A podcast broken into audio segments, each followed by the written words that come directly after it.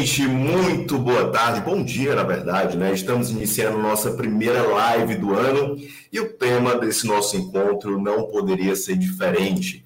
Como o mercado avalia os primeiros dias do terceiro mandato do presidente Luiz Inácio Lula, Lula da Silva e também sobre a repercussão dos atos golpistas que aconteceram neste domingo.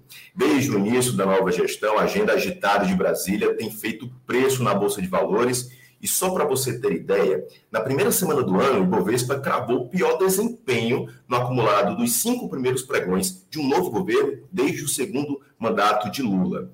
E logo após essa estreia desafiadora, os investidores foram surpreendidos com a invasão de manifestantes golpistas à sede dos três, dos três poderes, formando aí um combo perfeito para criar um cenário adverso para as negociações aqui no mercado local. E para nos ajudar a entender melhor o atual cenário, de muita volatilidade, convidamos Mário Lima, analista de política e macroeconomia da Medley Advisor. Olá, Mário, seja muito bem-vindo à nossa primeira live. Obrigado, Daniel. Obrigado, é, ouvintes da Investidor.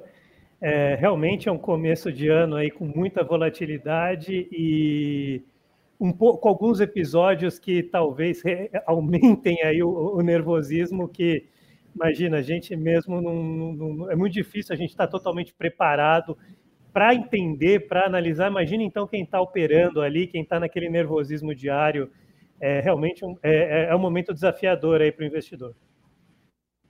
É, o investidor precisa ter fôlego, né? Nas, no primeiro de 2023. Antes da gente começar, gostaria de fazer um convite a todos que estão nos assistindo. É, eu quero fazer o um convite para todo mundo é, seguir as nossas redes sociais, os endereços vocês podem conferir na descrição desse vídeo e, claro, também conferir o quinto episódio do programa Investidor ISG com Luísa Trajano, atual presidente do Conselho de Administração da Magazine Luiza. Para conferir esse conteúdo, ó, basta posicionar o celular para esse QR Code que fica no canto superior aqui da nossa tela. Bom, recado dado, convite feito. Mário, gostaria primeiro, a minha primeira pergunta é falando sobre o novo arcabouço fiscal que ainda está em definição, né? Ainda no o mercado não tem uma definição qual será a nova âncora que vai substituir o teto de gastos. Qual o principal receio que os investidores têm sobre esse processo de definição? Eu acho, Daniel, que o principal receio que os investidores têm no momento é eles precisam entender que essa âncora fiscal ela vai ser crível, ou seja, o governo vai conseguir realmente entregar o que ele está propondo e que esse e que essa âncora não só ela seja crível, ou seja, o governo pode entregar, mas que ela também consiga é, colocar a dívida pública num, num ou seja, num, numa trajetória de sustentabilidade. O Brasil tem uma dívida pública bruta que ela é alta para um país emergente, né? E a gente vê hoje, a gente está com os juros aí de 3,75, ou seja, a gente está num nível de, de. O custo dessa dívida é muito alto também. Né? Não só a dívida é alta, a gente tem uma, um estoque grande de dívida, como ela custa muito. Então, assim, para um país emergente, é, que é um país que necessita atrair investimentos, ou seja, ele necessita é, ter um, um, a economia girando aí bastante para que ele possa fazer frente aí aos, aos as, as despesas que ele tem, é, a dívida está muito alta. Então, o, o que, o que o, os investidores querem saber é o seguinte: se o governo vai conseguir entregar um plano que vá, que vá colocar isso sob controle. Né? A gente vem de anos e anos aí de déficits é, primários, né, que dirá déficit nominal, ou seja, déficit nominal a gente tem há muitos e muitos anos. Ou seja, você, tem, você não tem como, você está basicamente se endividando para pagar suas despesas correntes, e isso vai criando uma trajetória explosiva aí da dívida, e é isso que os investidores estão olhando, ou seja, como que a gente interrompe aí esse, essa espiral negativa para a dívida pública brasileira. E Mário, você acha que o governo está dando sinais de que, de fato, vai resolver esse problema no campo fiscal? Ontem, inclusive, olha, o ministro da Fazenda, Fernando Haddad, anunciou um pacote de medidas econômicas para tentar reduzir esse rombo nas contas públicas. Essas ações anunciadas ontem ajudaram a reduzir essa percepção de risco do mercado em relação às contas do governo? Olha, Daniel, eu diria que ainda não mas aí, porque para a gente qualificar um pouquinho esse, esse debate, é o seguinte: o que, o que o Haddad apresentou ontem seriam, digamos, medidas aí mais de, de curto prazo, né? O, o arcabouço fiscal, que, como você mesmo colocou, ainda está para ser apresentado, eu acredito que lá até meados de março a gente deve ter esse arcabouço, é, alguma coisa já fechada para levar para o Congresso.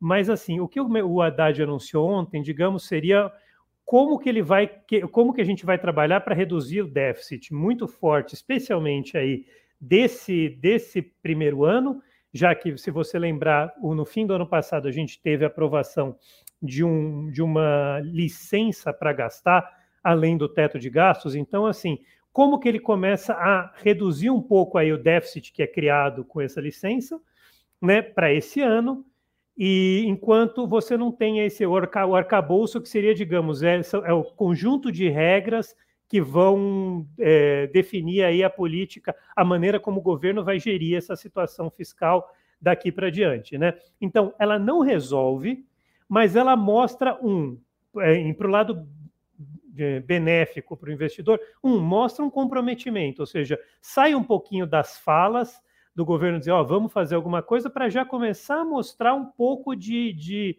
de ação. Então, nisso ela é positiva, mas aí eu acho que ainda tem uma perna que é importante, que é a perna da despesa, ou seja, o, o, o grosso do que o Haddad anunciou ontem é trabalhar com a arrecadação, né? ou seja, aumentar a receita.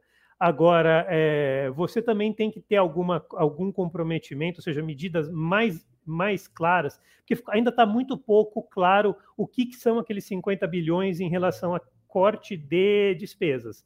Né, 25 bilhões, ou seja, não usar 25 bilhões do teto, desculpa, do, do, desse, dessa licença aí acima do teto, 25 bilhões de rever programa, isso tudo ainda está um pouco claro. Né? Então, acho que o mercado deu-se um voto de confiança. Acho que o mercado já teve uma reação positiva ontem, está relativamente razoável hoje, o mercado de câmbio especificamente, mas é, tirou-se muito do risco da primeira semana do governo, mas eu acho que ainda tem muitas dúvidas aí pela frente. O que talvez tenha é um.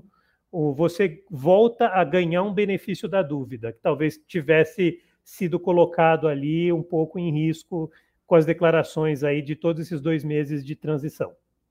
E, Mário, sobre a gestão né, do novo ministro da Fazenda, você acha que ele vai ter dificuldades, por exemplo, de até reduzir as despesas diante de aumento de ministérios e até mesmo cada ministério trazendo uma demanda diferente, necessitando de recursos? Acha que vai ter que ter um jogo de cintura justamente para poder aliar a, o corte de gastos e ao mesmo tempo disponibilizar recursos? Sim, olha, o trabalho do, do, ministro da Fazenda ou do ministro da Economia, quando era o Paulo Guedes, é sempre ser, digamos, o chato do, do ministério. É o cara que todo mundo diz sim, ele diz não. Então, assim, isso, isso vai ser. É algo que é meio que parte da, da, da descrição do, do, cargo do, do Haddad. Ele vai ter que ser assim. Esse aumento de, de, de ministérios, ele Tá, pode ter ali um aumento de gasto, mas ele é relativamente pequeno comparado assim ao todo. O que o, que, o importante aí é o seguinte: é, primeiro, uma coisa que o Haddad tem falado e também a equipe da Simone Tebet, que a gente não pode esquecer que também está atuando ali, é, é fazer. Eles, estão, eles falam bastante do spending review, ou seja, você rever aí quais são as despesas para ver o que, que você consegue ir cortando, porque o espaço mesmo de despesas que você tem para cortar não é um espaço tão grande. Né? A gente tem que saber que você tem muita despesa aí que é despesa obrigatória. Né? Então, assim, você não pode simplesmente passar o facão nelas, exceto se você faz alguma medida, como, por exemplo, foi a reforma da Previdência, né? que, que mexe com a despesa obrigatória. Ou seja, aí a gente vai falar lá na frente, talvez, de uma reforma administrativa, que pode mexer com despesa obrigatória, mas, assim, ele vai ter que ter esse jogo de cintura. É, não é que não é nenhuma questão de é, não é nem opção. Ele tem que ter e ele vai ter que apresentar o seguinte: olha, mais do que só aumentar gasto, a gente tem que gastar melhor, porque eu estou no momento que, na verdade, eu tenho é que reduzir os gastos. Então, assim, isso, esse jogo de cintura ele vai ter que ter, e, e ele depende também de concertação política no Congresso, porque o Congresso também é um local onde se, se apresentam muitas despesas. Assim, as emendas parlamentares elas são basicamente o parlamentar dizendo: olha, eu quero botar dinheiro aqui numa obra aqui. Então ele vai ter que ter o jogo de cintura de, de, de tentar ver, olha, estabelecer prioridades ali nas emendas e tudo isso ele vai precisar precisar trabalhar. E aí, falando sobre as reformas né, que você citou, acha que, de fato, o novo governo, diante desse aumento das despesas, vai ter espaço aí para fazer uma discussão, digamos assim, eficaz sobre as reformas que, pelo menos, há uma perspectiva de ser feito por, com uma reforma tributária? Acho que, de certa forma, o governo pode avançar e até pensar, de, de um modo geral, uma reforma capaz de agradar o mercado? Olha, é, a reforma tributária, eu acho que a gente vai ter uh, as duas grandes reformas aí que eu espero do governo nesse primeiro ano são uh, o, o arcabouço fiscal e a, e a reforma tributária. É, eu não, não, não sou necessariamente otimista a ponto de achar que tudo que for proposto em relação a tributário vai ser aprovado. Talvez ela seja assim, você tem que passar realmente em, em, em pedaços ela mas o, o, a reforma tributária em si, ela, tem, ela busca ser neutra é, fiscal, o que significa que você pode ter ali uma perda de, de, de, receita ali num ou outro tributo, você pode ter ganho de uma outra forma de cobrança, você pode deixar cobrar menos de alguns setores e cobrar mais dos outros, enfim. Mas você, a ideia é que, em termos fiscais, ela seja neutra. Mas qual que é o grande ganho de uma reforma tributária? é o ganho de é um ganho em relação à produtividade, ou seja, você reduz ali o custo que as empresas têm, porque quando você simplifica o sistema tributário, que é muito complexo no Brasil, você reduz ali o custo das empresas e isso é redução de custo Brasil, isso é ganho de competitividade, né? Não necessariamente produtividade, mas competitividade. Então, assim, a reforma tributária, ela tem um, ela pode ser neutra fiscal, mas se ela for bem feita, for bem aplicada, e o homem que está eh, no governo para fazer isso é o Bernardo Api, que é um economista que tem, tem to, o total respaldo aí do mercado, todo mundo confia, sabe da qualidade do, dele, e ele é um estudioso dos tributos, ele já tem uma proposta bem, bem robusta. Então, se você consegue passar ali o, as linhas mestras aí desse, dessa reforma, você cria um cenário de, de um cenário de, de é, para a economia muito melhor. Então, assim, mesmo que você não tenha ali um, não, não entre tanto um ganho fiscal, você tem ali um ganho na, na no, no, no, fazer negócios do Brasil. E isso para o mercado é muito bom, mesmo que o mercado financeiro não seja propriamente diretamente afetado, ele vai ser, no, no, por exemplo, se o cara que investe numa ação de uma empresa, se a empresa reduziu custos desnecessários, ou seja, do, da tributação ela está podendo investir melhor e trabalhar melhor, melhor o, o ambiente de negócio, é, é, a bolsa de valores tende a ver positivamente. Então, assim, aí e o arcabouço fiscal, aí sim é para garantir a sustentabilidade. Aí talvez o Bovespa vai ser mexido, mas assim, mais importante, câmbio, juros futuros. Você vê claramente, você pode ter uma trajetória aí dos juros caindo, ou seja, dos juros futuros e permitindo aí o BC empreender um, um corte aí, talvez até robusto do, do, do, da Selic, que também vai melhorar a economia lá na frente. Então, são duas pernas que eu acho que são as principais para o governo nesse momento. Uma reforma administrativa seria muito interessante, mas eu não acredito que a gente veja isso, pelo menos nesse primeiro ano. Acho que é muita batalha é, e você também tem que você não tem uma base de Congresso tão ampla assim que permita pegar todas as batalhas de uma vez. Mário, deixando um pouco de lado sobre o que pode acontecer no futuro, mas já falando sobre essas duas primeiras semanas do governo, é, o presidente Lula fez críticas né, ao mercado sobre a reação, digamos assim, principalmente da destinação de recursos para os programas sociais. Inclusive, ontem, é, o presidente Lula falou que o mercado abre aspas, deixa eu só pegar aqui a frase, pronto, abre aspas, é preciso parar de utilizar a palavra gastos, né? De que forma, por exemplo, esse embate que acontece entre o presidente né, o novo presidente, o mercado pode ser ruim para o negócio, para os negócios claro, na Bolsa. Claro, claro. Olha, é, eu acho que o grande, o grande ponto ali vai ser o seguinte: o ponto de equilíbrio que o governo tem que ter é uma coisa é você fazer discurso falando mal do mercado. Isso daí, no, no momento da transição, vinha fazendo mais preço, tende a diminuir se você, acompanhado desse tipo de discurso, que é um discurso muito mais voltado ali para a militância do PT, para a militância de esquerda, se você é acompanhado disso, você tem essas medidas que eu falei, ou seja, você está tocando aí o arcabouço fiscal de maneira crível, ou seja, você está trabalhando realmente é, numa linha, numa linha de é, garantir ali a austeridade onde precisa garantir, e se você, ou seja, você está conciliando os gastos, os gastos, a gente pode falar gasto, enfim, a, a nomenclatura, eu particularmente vejo como, eu não, eu, não, eu não boto uma valoração, entendeu? Ah, se fala gasto é porque é ruim, se fala investimento, eu acho que no fundo, assim, que seja investimento, você trabalha investimento social com investimento com, com, com, com consolidação fiscal, se você consegue uh, colocar as duas pernas ali andando juntas, e não tem por que elas andarem separadas, porque o Brasil ainda é um país muito pobre,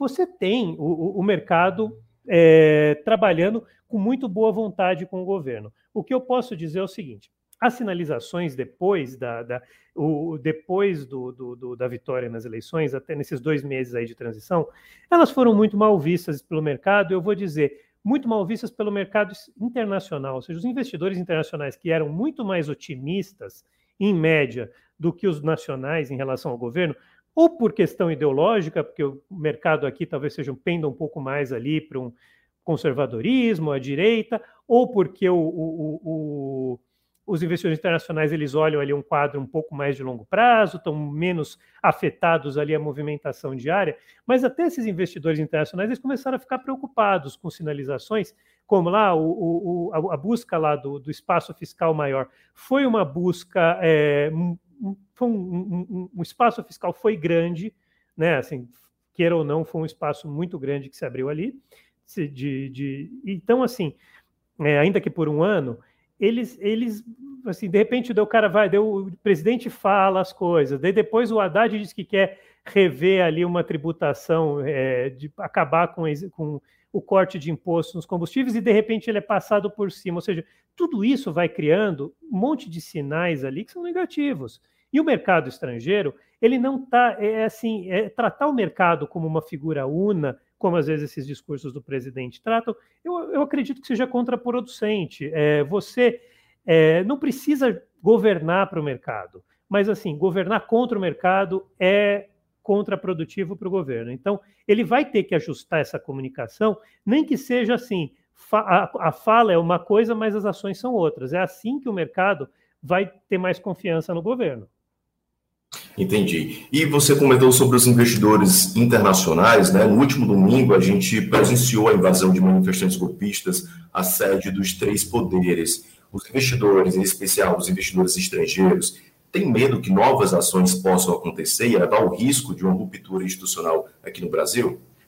Olha, é, houve sim um, um uma preocupação muito grande, porque assim, o primeiro que você, se você pega as imagens, a gente aqui no Brasil que tem acesso aí um manancial de informações muito maior, inclusive a essas redes aí de fake news de, de, de da, da extrema direita, a gente acaba vendo ali como é que funciona essa questão de luta de narrativa e tudo mais. O cara lá fora que está vendo o noticiário lá fora, ele apenas vê as imagens assim de uma brutalidade, né? É, uma invasão, um, um, que você gera ali uma, uma insegurança, claro, e embora é, tanto o investidor internacional, o investidor internacional acredite que isso daí possa ser contido e que não vá ter um, uma ruptura, é, você aumenta um, um, cenário aí de incerteza. E a pior coisa para o capital é a incerteza, porque assim, até quando você está disposto a tomar risco,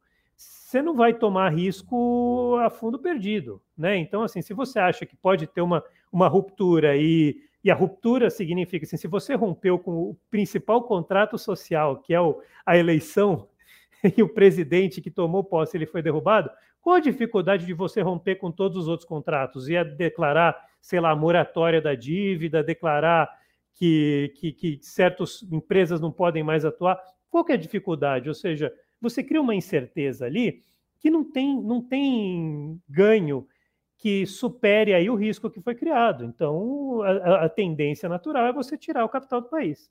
Né? Então, houve, houve sim uma preocupação. Não é uma preocupação de fuga de capital, mas é uma preocupação, ou seja, está no, no radar deles que existe um grupo de pessoas no Brasil, ainda que minoritário, que está disposta às últimas consequências para é, levar adiante um golpe de Estado. Ou seja, embora, que a gente, embora a gente tenha, digamos assim, presenciado esse episódio, o Brasil continua sendo um mercado entre os mercados emergentes, ainda atrativo, mesmo com essa crise política, fazendo comparação, por exemplo, a outros mercados né, emergentes que estão passando por crises políticas bem mais acentuadas. Não, sem dúvida, sem dúvida. O Brasil ainda entrega um, um monte de, de possibilidades, né? E quando, quando, quando dizem que assim ah, o mercado, os investidores, eles vão estar tá olhando mais a, a, a, agenda fiscal do que o, gol, o, a tentativa de golpe, não é necessariamente que o investidor estrangeiro é, completamente desconsidere o risco de golpe. Pelo contrário, o, o que ele acha é que esse risco é muito baixo. Ou seja, ele acha que ah, o governo hoje, e a minha opinião também é, é, é essa, é que o governo hoje ele está mais forte do que ele estava antes dessas ações, porque é, é natural do, do, do, da política, é natural até do, Supremo que eles queiram assim, ou Supremo, que, que a justiça queira ser célere e impunir aqueles que, que que, a, que, tentaram golpear o país, assim como os deputados, os, os, senadores, vão tentar se distanciar desses, ou seja, mesmo que não entrem na base de, de apoio do governo, eles não vão querer estar tá marchando ao lado de golpista. Então, assim, é, o mercado ali, então ele fala o seguinte: olha, eu, eu olho mais, o, o eu, eu, eu desconsidero essa violência e olho mais a agenda fiscal, porque eu acho que a violência vai ser controlada e não vai criar um risco sistêmico ali enquanto a agenda fiscal pode ter um risco sistêmico. Né? Então, daí que o Brasil tem todas as condições de continuar sendo um país atrativo, especialmente nesse ano em que a gente ainda tem juros muito altos, e vamos continuar com eles altos pelo menos até metade do ano. É, você tem aí o, o, Brasil continua sendo um país atrativo para o investidor estrangeiro, né? Especialmente se você se o, governo mostra e os poderes mostram, mais do que o governo, os poderes mostram que estão rígidos o suficiente para vencer essa ameaça, mostra, além de tudo, que o Brasil ainda passou por um teste de estresse, né? coisa que outros países talvez não tenham passado. Então, mostra claramente que o Brasil é um, é um país in, interessante para investir. Mas é óbvio, precisa superar isso de maneira a que as, as, as disputas políticas, que são legítimas, elas sejam é, limitadas ali ao, ao, ao que está na Constituição. E se a gente presenciar um novo ato, novo ato golpista, da mesma proporção, ou proporção ainda maior que a gente acompanhou no domingo, esse cenário, essa percepção muda? Ou vai continuar a mesma? É, eu diria que vamos, vamos dizer que esse fim de semana a gente tenha a mesma vai coisa. Depender, depende. É, é, é, depende é sempre uma. uma... Mas para não ficar em cima do muro, vamos lá. Se acontecer exatamente a mesma coisa, ou seja, os caras invadirem exatamente os mesmos três prédios é, e com facilidade, vai ficar claro, patente uma coisa: você tem ali um governo que não tem controle das forças de repressão. Porque, vamos ser honestos, o grupo que, que invadiu os, três, os três prédios era um grupo relativamente pequeno.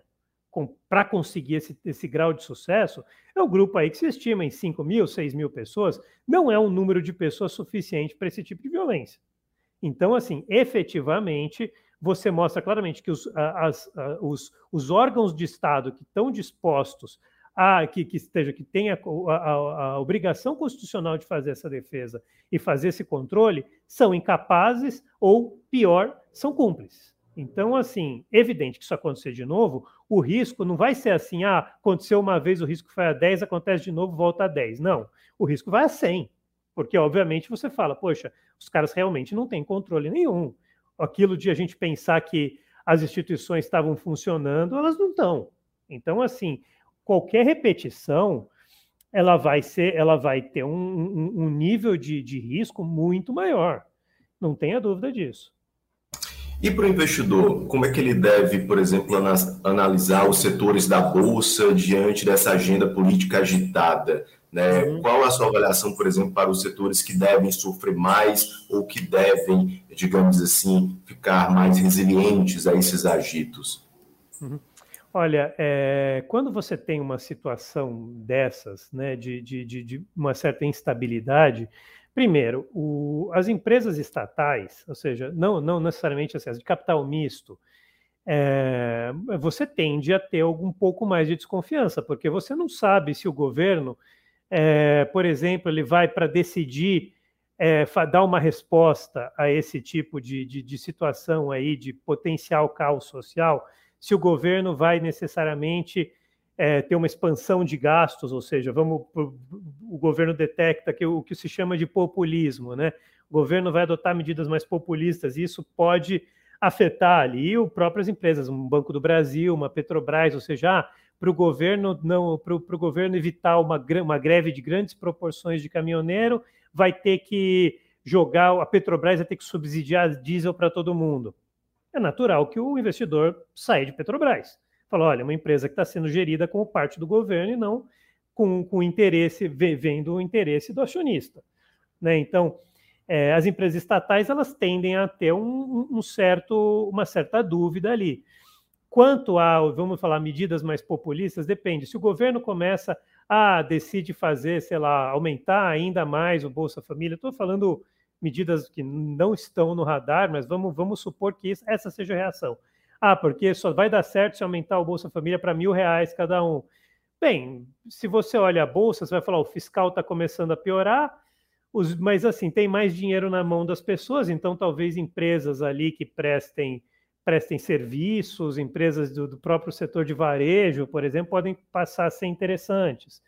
É, vai depender, eu acho assim, vai depender bastante do tipo de, de reação que o governo vai fazer. Se o governo fica forte no Congresso e na própria sociedade, ou seja, a sociedade passa a rejeitar e a exclu excluir do debate público os radicais, e esses caras vão se fechando e vão ficando cada vez menos poderosos, é, talvez o governo tenha muito mais facilidade de passar medidas que seriam impopulares, medidas até de corte de gastos, medidas de aumento de imposto, que seriam impopulares, mas passa e o fiscal melhora e você fala, poxa, veio uma enxurrada aí de capital. Então vai depender muito é, do, do, do, tipo de resposta que o governo vai dar e que a sociedade, de uma certa maneira, não só o governo, mas a sociedade e as instituições vão dar é, para o pro problema que vai ser criado aí com uma com uma esse tipo de, de, de ataque aí, ataque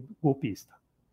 E Mário, você comentou no início sobre as estatais, né, as empresas de economia mista. Inclusive, já na primeira semana de governo, o presidente Lula retirou a Petrobras e outras empresas estatais do processo de privatização. Como é que fica, por exemplo, o que, é que o investidor precisa ficar atento em relação às empresas estatais listadas na Bolsa, em especial, por exemplo, Petrobras e Banco do Brasil? Seria um momento realmente de sair, tirar a posição, reduzir posição? Ou, de modo geral, o risco político de intervenção ainda não está tão evidente assim?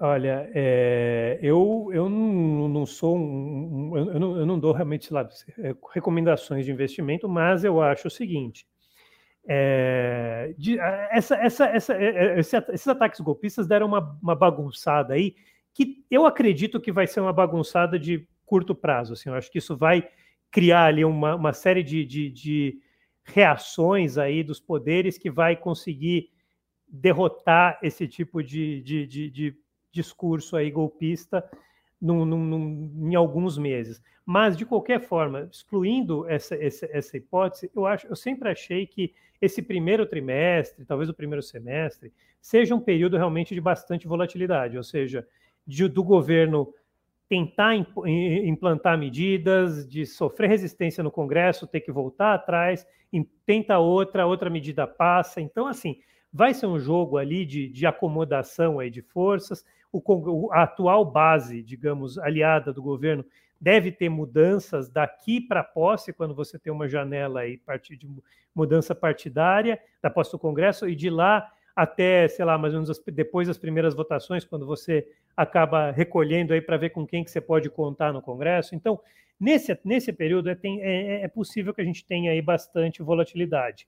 E as empresas estatais, até porque é, o governo de esquerda tende a ser um governo mais, mais é, intervencionista ali com as estatais, ele vê a, a estatal como uma, um braço do governo, é, você tem realmente um, um você vai ter essa volatilidade, ela vai ser perdurar talvez um pouco mais, até que fique claro é, em, quais, em quais seriam, as, quais seriam os, os, os limites ali dessas intervenções, ou se não haverá limites, é, eu acredito que é, eu, não, eu, não, diria para você vender ação de estatal, mas talvez não aumentar muito posição nesse primeiro momento, talvez seja um, um seja bom até que você tenha um pouco mais de clareza do que, que você vai fazer. Os primeiros sinais, as primeiras falas do, do, do Jean Paul Prats, que vai ser presidente da Petrobras,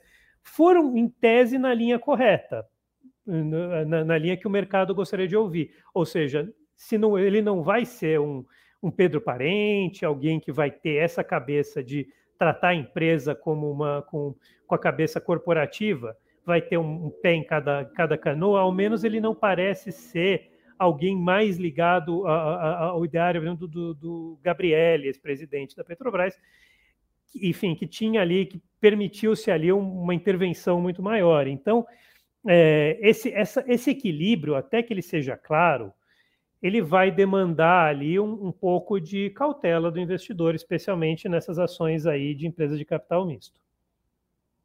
Beleza. Outra coisa, Mário, e aí fugindo um pouco de política, mas falando sobre o assunto de fato né, da semana, as ações da Americanas ontem derreteram, a companhia perdeu 8 bilhões de reais em valor de mercado em um único pregão, justamente pela inconsistência financeira, né, que descobriu aí um rombo de 20 bilhões nas contas da varejista, né?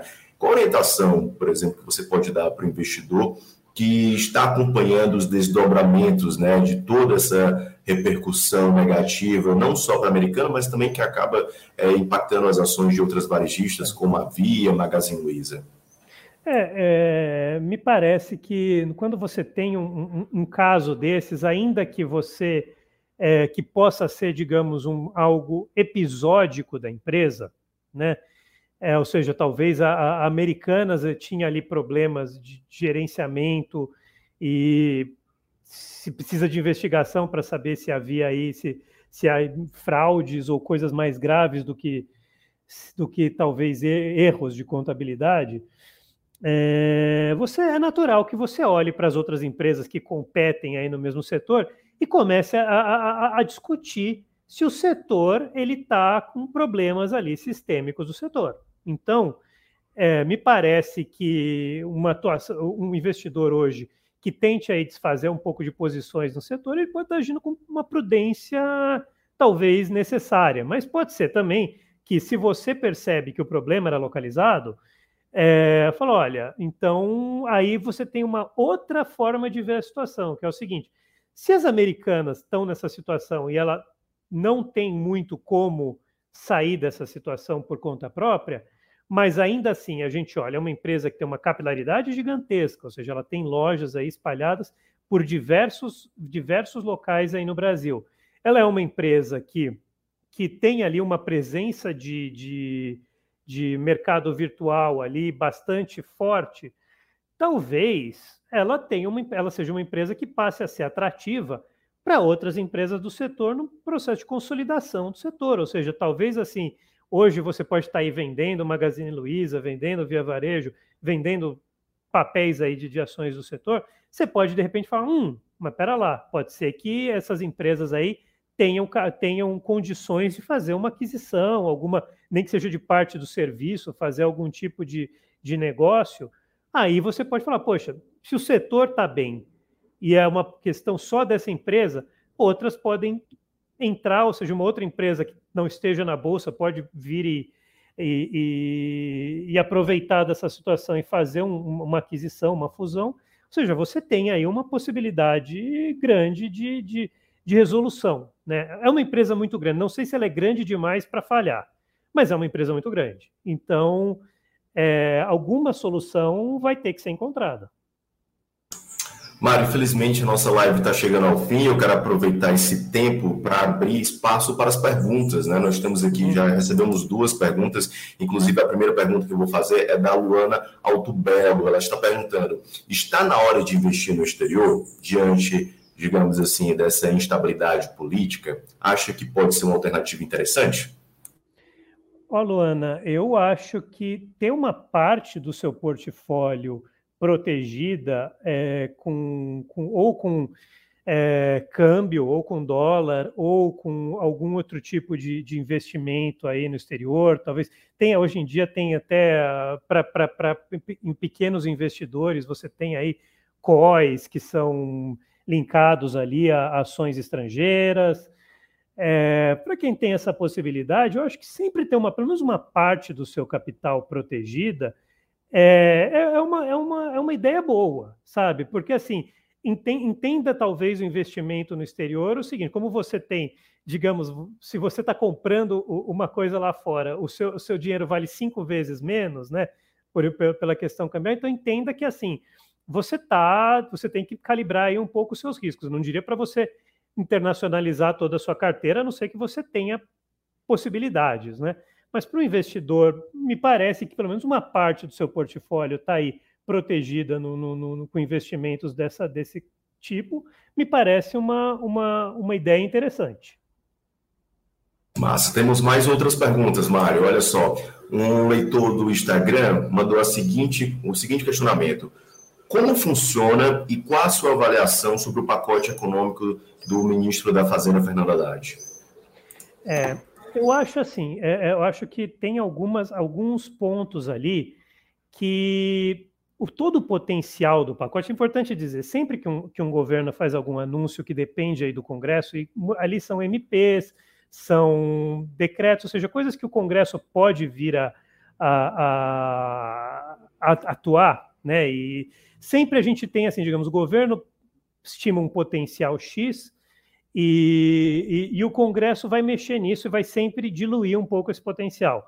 Que seja diluindo quando você está um aumento de arrecadação é diluindo, diminuindo o quanto que se arrecada, que seja um aumento de um aumento de gastos aumentando ainda mais o gasto. Ou seja, você sempre tem que ter, então eu sempre acredito que é mandado um projeto desse com alguma gordura. Então, aqueles valores, como o ministro apresentou, eu acredito que é muito pouco provável que a gente chegue àquilo.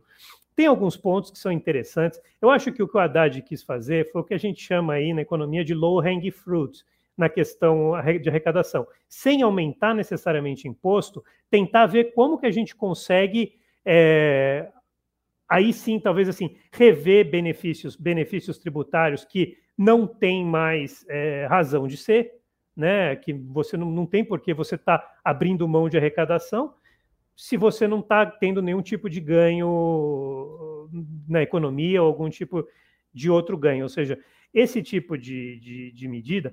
E tem a questão do CARF, que ele tem um potencial grande, daí você fazer uma. Um, você trazer o devedor lá do CARF para fazer algum tipo de, de negociação no qual você abate aí multas e encargos para você ter alguma arrecadação, que lembra muito todos aqueles refis que a gente já fez é, são medidas assim, eu, elas são medidas para resolver um problema pontual no ano, tá? Elas não são medidas que vão resolver é, a situação fiscal no longo prazo.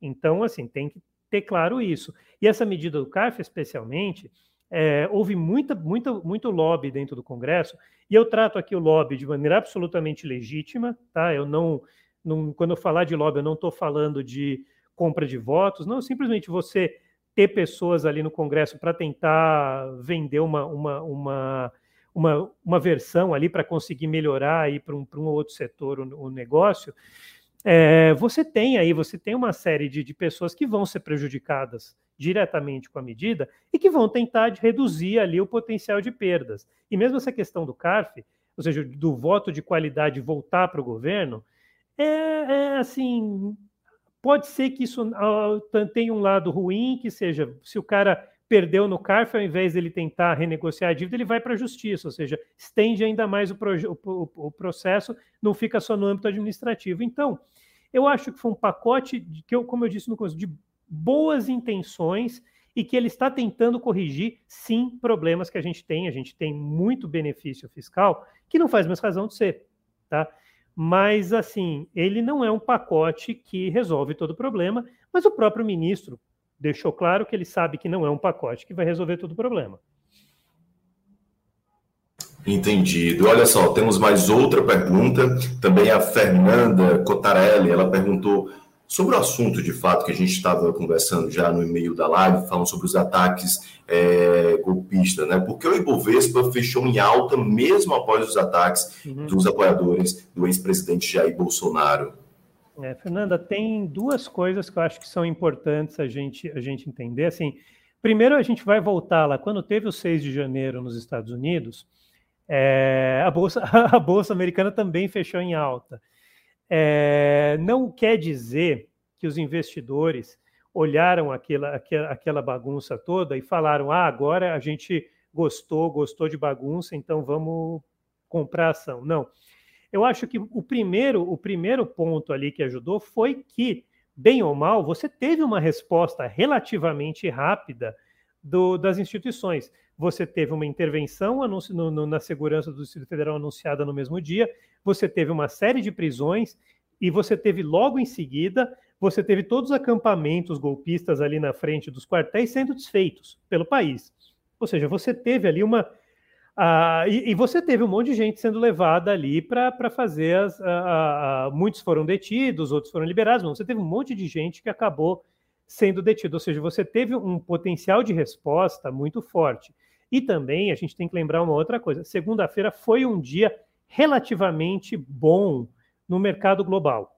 E o e a Brasil, ainda que, o, que a gente às vezes esqueça, o Brasil ele ainda é um mercado que é muito afetado pelo que ocorre lá fora. Então, num dia de, de apetite pelo risco global, que as bolsas do, dos Estados Unidos fiquem alta na Europa, isso tende a ser bom para a bolsa no Brasil também, porque assim o cara está tomando risco, ele vai tomar risco no Brasil também. Então, é, também houve um fator externo, e a Bolsa e o, e o dólar são, fatos, são indicadores que também respondem muito aos humores externos e não só aos internos. Mas então, Mário, muito obrigado tá, pela sua disponibilidade mais uma vez em sempre esclarecer para a gente sobre como está o cenário político e como esse cenário pode impactar na Bolsa. E para finalizar nossa live, que infelizmente está chegando ao fim, gostaria que você desse um recado para os investidores uhum. sobre o que eles devem fazer nessas, nessas primeiras semanas do novo governo, de muita incerteza ainda no campo fiscal e ainda mais sobre esses atos né, golpistas que a gente tem que a gente presenciou no último domingo. Qual a orientação que você pode deixar para a gente? Olha, é, eu acho que assim, primeira coisa que a gente tem que entender é que esse governo ele é diferente do governo anterior, o que significa, eu não estou obviamente falando de todas as diferenças políticas, mas da questão econômica. Ou seja, esse governo ele vai tentar buscar um equilíbrio de um equilíbrio fiscal que vai ter sim um elemento talvez menos forte de corte de despesas e um pouco mais forte de ganhos de arrecadação, ou seja, talvez o equilíbrio seja num nível um pouco acima, enquanto o outro governo buscava ali cortar mais despesas e, com, e também para permitir corte de impostos, o equilíbrio vai ser um pouco diferente. Então, assim, dito isso, você tem que pensar um pouquinho o que, que o que, que isso, como que isso faz rea, o rearranjo aí da economia daqui para frente, e isso vai abrir aí potenciais de investimento em bolsa. É, e nos momentos de incerteza, eu acho que a gente vai ter volatilidade até que fique claro qual que é o plano fiscal do governo e quanto que o governo, nesse plano fiscal, vai ter que ceder para vê-lo aprovado no Congresso. Então, a gente fala aí de uns três a seis meses aí de bastante incerteza. Nesse momento, é, o investidor tem que estar preparado para a volatilidade. Ou seja, a volatilidade não é ruim, mas ela pode, dependendo, se você não tem muito dinheiro, ou se você não tem apetite a risco, não é bom você ficar num ambiente de muita volatilidade. Mas, assim, a volatilidade é aquela coisa, ela cai muito, ela sobe muito, que significa que você também pode ter ganhos. Então, é, os primeiros meses é, é, importante você ter bastante cautela aí no seu investimento, é, enquanto, enquanto as incertezas, porque é bom que as incertezas, quando a, a, a, as incertezas políticas param de fazer tanto preço no mercado, o racional, digamos, econômico, é, que torna muito mais claro esse tipo de investimento, especialmente em bolsa, fica muito mais forte. Então, até que esse momento chegue, eu acho que a gente vai ter uns três, seis meses de bastante volatilidade. Então, é, sejam cautelosos e aproveitem as oportunidades aí que a volatilidade pode dar.